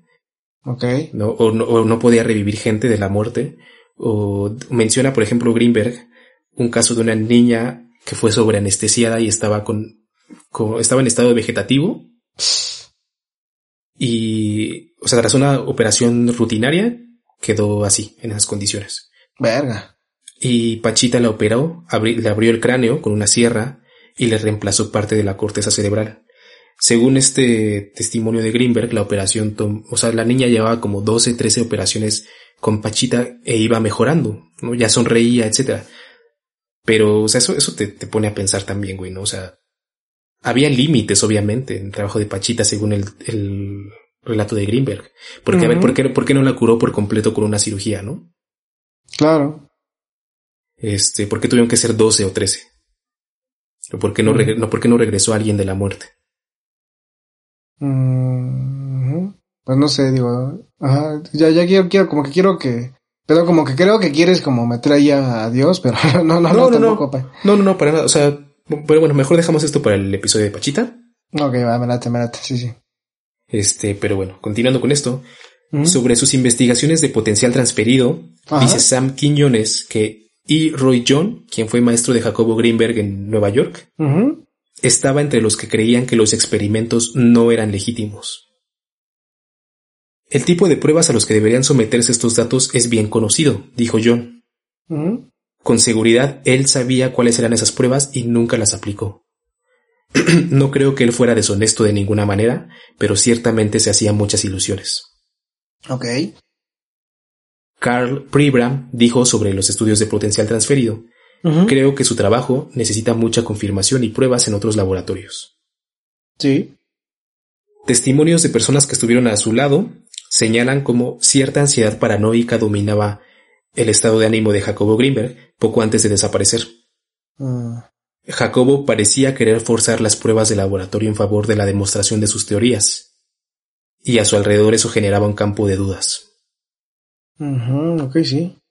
Eh, con respecto a la visión extraocular, de entrada, me parece que es un tema que desafía el más elemental sentido común. Además de que se ha demostrado que sus principales representantes, incluyendo a un tal doctor Altamirano que da cursos de visión extraocular y cobra muy caro, eh, son charlatanes. Sí. Que han sido puestos en ridículo con pruebas muy, muy sencillas, güey. O sea, neta, así, literal, moviendo la hoja o unos cuantos grados y los morros ya no pueden eh, ocupar la visión extraocular, ¿no? Mm, ah, ok, ok, ok. Y bueno, este, este punto de la visión extraocular es el que más me hizo dudar sobre Jacobo Greenberg y me sigue pareciendo hasta ahorita el punto pues más bajo y más lamentable de su carrera. Pues sí, sí, sí, sí le, baja el prestigio, ¿no? Su aparente trabajo, porque pues no. O sea, si descartamos todo lo que en teoría investigó, eh, pues así que digas algo realmente científico, pues no investigó. Sí, sí escribió algunos libros al, al principio de su carrera sobre psicofisiología, que no tenían que ver con chamanismo ni nada de eso. Ok. O sea, no, o sea, sí, sí llegó a escribir textos y a, hacer investigaciones serias sobre, sobre temas no, no chamánicos, sobre temas no es, paranormales ni sobrenaturales, ¿no? Y bueno, por último. digo, espero que no haya hecho la investigación de. Eh, ¿Sabías que si juntas dos, dos molletes se hace una torta? No, esa, es exclusiva de científicos del CONALEP. ok, ok, es muy cierto, perdón. y bueno, por último, su teoría sintérgica, decir verdad, es algo que en muchos sentidos no me queda claro. Me resulta algo bastante difícil de aprender y honestamente no creo ser el único. En, en, esta investigación, mientras leía y veía documentales y todo al respecto, me di cuenta de que muchos de los discípulos de Greenberg tenían enormes dificultades para explicar la teoría sintérgica y su mismo libro, La teoría sintérgica, es un texto lleno de términos de mecánica cuántica, cábala, chamanismo, neuropsicología, etcétera, que es una mezcolanza que es muy difícil de descifrar. Ok.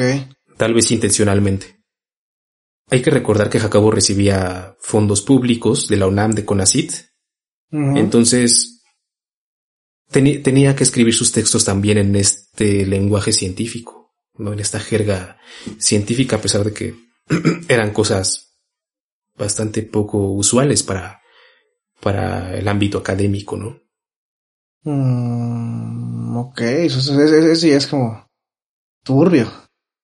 Sí, y bueno, a propósito de la teoría sintérgica, Sergio González Varela en un fantástico artículo titulado Antropología y etnoficción, las creaciones imaginarias de la alteridad, dice que la teoría sintérgica es un intento de posicionar la visión cuasi esotérica de algunos curanderos en un nivel igual o cercano al de la cientificidad. Las explicaciones neurológicas son francamente difíciles de seguir y ordenar, y muestran de alguna forma procesos estilísticos algunas veces delirantes sobre la relación entre percepción y mundo. Por último, como conclusión, yo no pienso que Jacobo Greenberg fuera un charlatán de forma consciente. Pero sí me parece que era una persona fácilmente impresionable, que buscó a toda costa legitimar la existencia de realidades alternas, o de un marco de referencia distinto para explicar la realidad. Respeto mucho su convicción de explicar científicamente fenómenos que la comunidad académica deja de lado. Ok, exacto. Y reconozco su valentía al enfrentar estoicamente las críticas de sus colegas mexicanos y abrir paso dentro de la misma universidad a la investigación de fenómenos como la telepatía. Y ahora sí, para cerrar, en sus palabras, la ciencia no se define por su tema. La ciencia se define por su método. Tú puedes investigar lo que quieras bien o mal. Si lo investigas bien, estás haciendo ciencia. Mm, vale, vale. ¿Qué tal? ¿Qué tal, hijo? ¿Cómo ves el caso del doctor Greenberg? Pues está, está, está muy curioso. Vamos a analizarlo desde la, desde la perspectiva psicológica que mencionábamos en un principio y desde mi perspectiva personal, claro. Sí. Me parece que tenía todos los fundamentos para hacer una investigación decente, ¿no? Esta parte de la psiconeurología, ¿qué? Psico, sí, ¿No? Psicofisiología, Psicofisiología, perdón, ajá. También estudió algo de neurología, ¿no? Si no me recuerdo. Sí. Entonces, eh, pues tiene los conocimientos para eh, obtener conocimientos chingones y por supuesto dejarlos al mundo, ¿no? Como un legado. Que pues digo, hizo dos pinches, este, ¿cómo se llaman? Este, laboratorios. Uno en la... En Anáhuac. En, Anáhuac y otro en la UNAM, o sea, pues no era cualquier universidad pendeja, ¿no?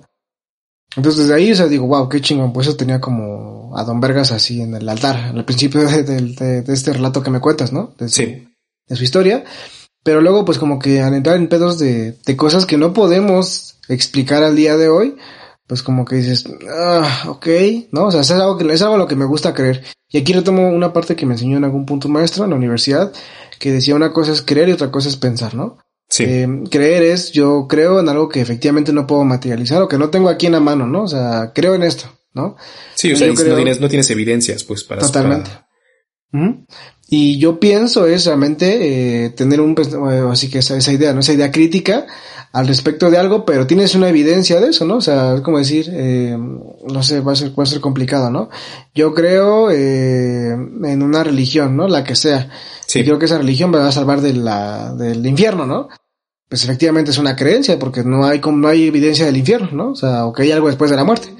Pero si yo pienso es como, pues no, pues yo pienso más bien que pues al final de, de, la vida, pues no hay ni puta madre, ¿no? O sea, te mueres y tu cuerpo se consume por gusanos y a la chingada, ¿no? Sí. Entonces es como, como esa parte interesante. Y entonces cuando este cabrón hace esa investigación, o sea, literalmente va más allá de lo que tiene la ciencia, ¿no? Y digo, incluso de los años en los que él empezó a trabajar, que no se hace mucho, ¿no? Hace unos veintitantos años que, que está con este pedo. Pero aún así eh, toca temas que la ciencia es como de, neta, cabrón, o sea, neta, neta, neta, neta, estás perdiendo tu pinche tiempo en eso. Y entonces, eh, pues es, es, algo que mucha gente eh, desea ver, ¿no? Desea saber y, certificar que eso está existiendo, ¿no? Las vías alternas, los espíritus, eh, que hay como manera de curar a la gente a través del, del, chamanismo, o sea, que hay muchas cosas así, ¿no? Yo mismo me, me gusta creer en eso, o sea, sí creo en eso, ¿no? Sí. O sea, le gusta el término que, que, estaba, que estaba mencionando pero qué tanta evidencia hay, ¿no? O sea, ¿qué, ¿qué te hace pensar que no es un efecto placebo? Que sabemos que sí existe, por ejemplo, ¿no? Claro. Entonces, eh, pues creo que este cabrón fue un pionero en ese, en esa parte, como bien lo mencionas, como de, pues chingue su madre, lo voy a investigar y a ver qué sale. Sí. Pero, pues no aportó nada, ¿no? O sea, es como de, lo voy a hacer, pero al no tener como esta parte científica, eh, pues no hizo nada. Pero, sí rescato la idea de, de lo que mencionas, ¿no? O sea, tuvo huevos, tuvo huevos de hacerlo.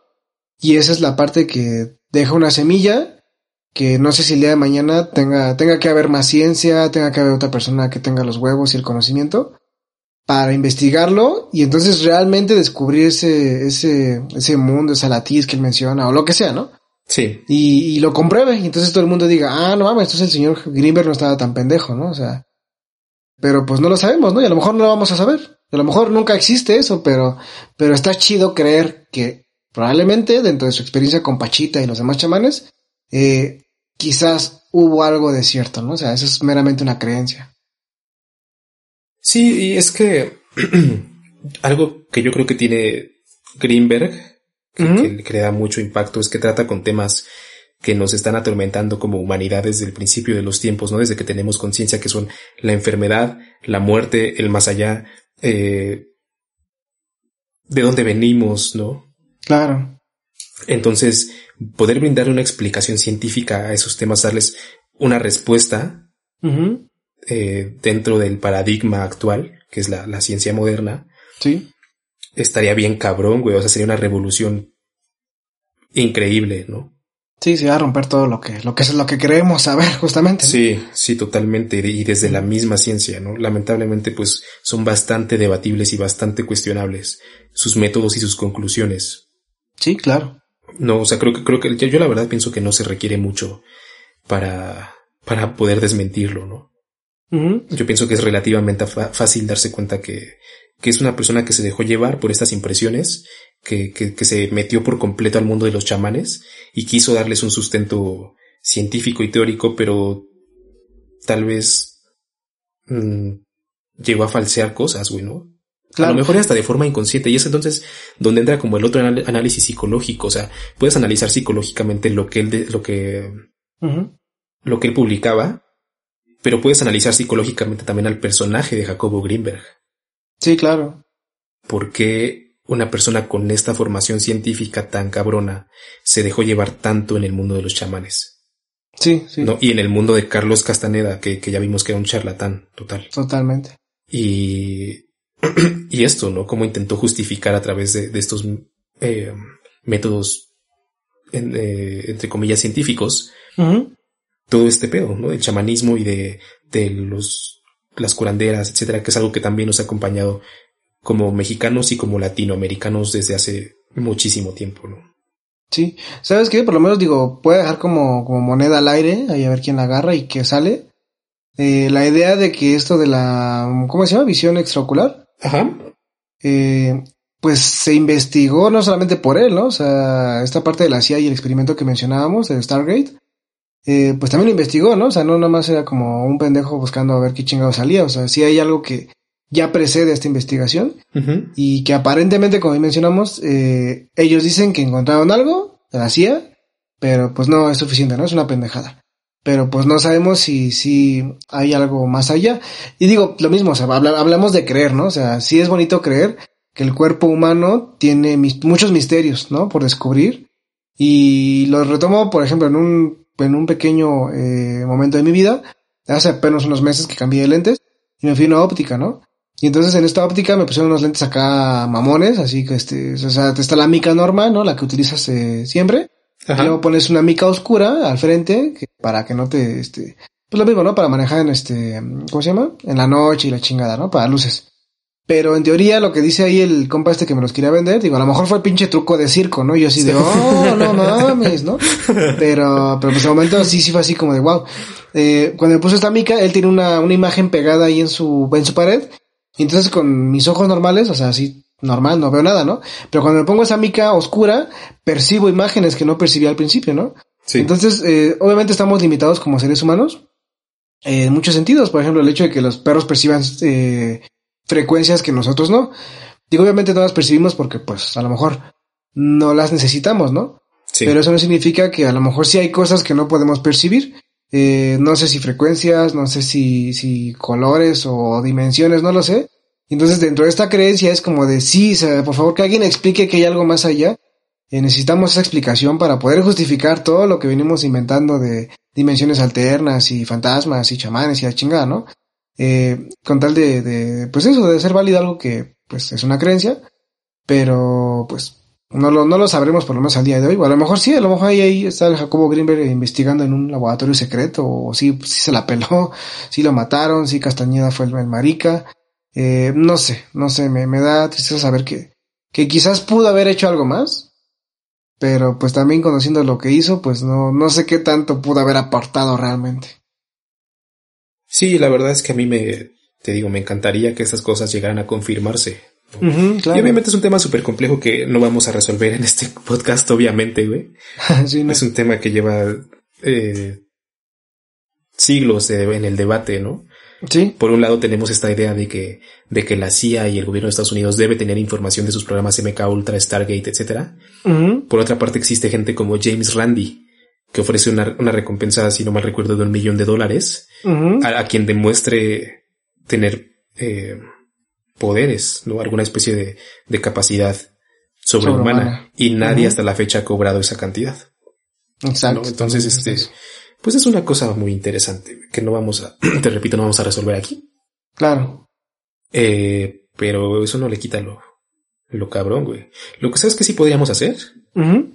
Jacobo Greenberg describe con mucho detalle el procedimiento para desarrollar la visión extraocular. Ok. ¿Qué, qué te parece si lo intentamos, güey? Mm, vale, vale. Me, me, llama la atención poder ver cosas que no puedo ver. que acabo de mencionar. Pero este. Este interesante, pero bueno, es una cosa que tú propones, pero pues que el público también decida. Sí, eh, necesitamos mucho de sus opiniones eh, para saber cómo lo implementaríamos también, pero estaría muy chingón, ¿no? La verdad. Sí, sí, Poder probarlo, o sea, obviamente con, con sus respectivos controles y todo. Sí, claro. Con un método muy estricto, pero no estaría mal, güey, no estaría nada mal tener igual la mente abierta y chance y encontramos que Greenberg no estaba eh, equivocado, ¿no? Sí, a lo mejor sí, a lo mejor sí desarrollamos acá un pinche suprapoder y ya voy a poder leer la mente de, mis colegas. Podría ¿O ser. No? ¿O no? pues sí, háganos saber sus comentarios. Sí, eh, Díganos si quieren que hagamos ese experimento, si quieren que hablemos de Carlos Castaneda, que hablemos de Pachita, que hablemos de quién más de María Sabina, tal vez. Bueno, no es que también no es un, no es un podcast de chamanes, ¿no? Exclusivamente. Sí, no, tenemos muchos temas pendientes. De hecho, yo tengo un tema por ahí. Pero sí, háganos saber lo que les gustaría escuchar. Algo que les haya llamado la atención de este podcast en particular. Eh, seguramente la gente que entiende de mecánica cuántica de decir estos compas están bien idiotas.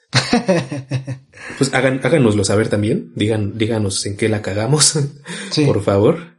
Y pues bueno, eh, ¿Algo más que agregar? Eh, pues más allá de mi culo torcido, más allá de eso creo que no.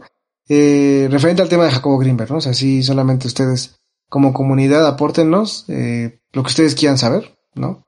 ¿Qué les gustaría? ¿Qué les gustaría escuchar? Eh, comenten aquí en YouTube, en Facebook, en Instagram. Ah, por cierto, quería mencionarles el Instagram.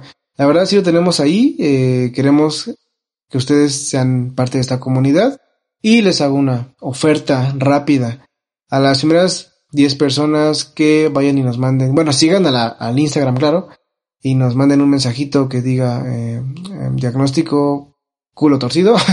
este, con mucho gusto les vamos a mencionar, vamos a mandarles un saludito personal en, ah, en una imagen en, en, el siguiente capítulo para que vean que, que estamos eh, todos con el culo torcido el día de hoy. Así es, es el diagnóstico oficial de esta noche. sí. Y pues bueno, quiero agradecer a la página Ciclo Literario, a la revista El Ojo Crítico, a El Mundo y por supuesto a los libros del Dr. Greenberg, de donde obtuve la mayor parte de la información para esta investigación. Y TV Notas. TV Notas también, es verdad. Por último, estén al pendiente de un documental de nombre El secreto del Dr. Greenberg, de Ida Cuellar, que incluye entrevistas con personajes muy importantes en el caso de Jacobo, e información inédita y que tras varios años de producción estaba por estrenarse en el Festival de Cine de Málaga, pero fue aplazado por el coronavirus. Ah. Y este, sin embargo, hasta donde tengo entendido, está muy próximo a estrenarse y pues yo me, me muero de, de, ganas de verlo. Pues sí, yo también. Bueno. Ya interesante, ya, ya me quedé con curiosidad del tema. Pues eh, ojalá que, que sí salga muy pronto, güey, de verdad sí, tengo muchas ganas de verlo. Ojalá que sí. Pues bueno, muchas gracias por acompañarnos esta noche, gracias a Lord Sagnoir, de nuevo gracias también a nuestros mecenas. Estamos preparando cosas muy chingonas en todos los sentidos. Sí. Tenemos nuevas cosillas para enviar a los que nos apoyan en Patreon. Estamos preparando ya nuevos episodios con temas que también los van a dejar con el culo torcido. Así que estén al pendiente. Recuerden, nos encuentran en YouTube, en todas las plataformas de podcast, en Instagram como Más allá del abismo MX y Facebook Más allá del abismo, en donde además subimos contenido extra y muy buenos memes, garantizados también. Sí. Gracias por compartir este podcast, gracias por su, por suscribirte también. Eso es de verdad de muchísima ayuda para que sigamos creciendo. Sí, pero suscríbanse y activen la campanita en YouTube, ahí sí es súper importantísimo, porque como se habrán dado cuenta, nuestros capítulos son un poco esporádicos debido a que llevan una chamba increíble eh, detrás. Eh, como saben, tenemos dos formatos, uno es este, que son las investigaciones, que pues no, no, no son en dos días, créanme, y pues también el formato de las historias, que también pues implica toda una chamba de producción. Entonces sí activen la campanita para que cuando vean el primer capítulo va a ser la primera alerta que van a tener de, de que pueden escucharlo. Así es, eh, consideren también apoyarnos en Patreon. Eh, nos ayudaría muchísimo también a seguir produciendo y tenemos cosas bien padres para la gente que nos apoya en Patreon. Así es, vayan a ver las recompensas. Y pues bueno, ¿alguna otra cosilla más que agregar, Ruth Noir? Nada, pues un gusto estar contigo esta noche, hermano. Muchas gracias por, por presentarnos este tema que está, está muy chingón, me gustó bastante. ahora, ahora la vez pasada me puse a ver acá de videos de Antonio Pedro y ahora voy a ver eh, videos de Jacobo Greenberg. A ver qué pedo, de Pachita, me llama mucho la atención ese libro de Pachita. De hecho, creo que por ahí lo tengo. En alguna ocasión recuerdo que bajé un chingo de libros hacia lo pendejo de, de temas así. Y ahorita como que estoy recordando el nombre y dije, chale, sí recuerdo algo así de Pachita. O algo así, lo voy a buscar. Si sí, pues si no lo va a buscar. O sea, me, me llamó mucho la atención. Y, y ustedes también, eh, como, como, como dato extra y para cerrar ya, eh, hagan esto, ¿no? O sea, copien al, al, al maestro Greenberg y dedíquense a lo que ustedes les apasiona, ¿no? O sea, vayan por eso, que cumplan sus metas, sus objetivos, sus sueños. Por supuesto, apegándose a algo eh, científico si es que van a investigar algo, o algo real, ¿no? O sea, sí hagan lo que les plazca en, en, el sentido de eso es lo que yo quiero hacer, o quiero investigar, o quiero saber. Pero, eh, pues no caigamos en esta idea de, de charlatán, ¿no? Como de, ah, yo creo que lo vi, y sí lo vi, ¿no? O sea, no, o sea, cerciórate de ello. Y pues créanme que seguramente van a descubrir cosas, eh, cosas nuevas, ¿no? Quién sabe, a lo mejor el día de mañana eh, motivamos al siguiente, eh, al que sigue el, el, trabajo del señor Greenberg y bueno, pues nos da una gran sorpresa. Pero bueno, pues esa es mi, mi última contribución y pues muchas gracias. Así es, ojalá, ojalá que, que alguien siga estos pasos y que descubran cosas muy chingonas en las próximas décadas. Así sea. Pues bueno, muchas gracias por escucharnos. Recuerden el amor es la ley, amor bajo voluntad. Nos escuchamos muy pronto.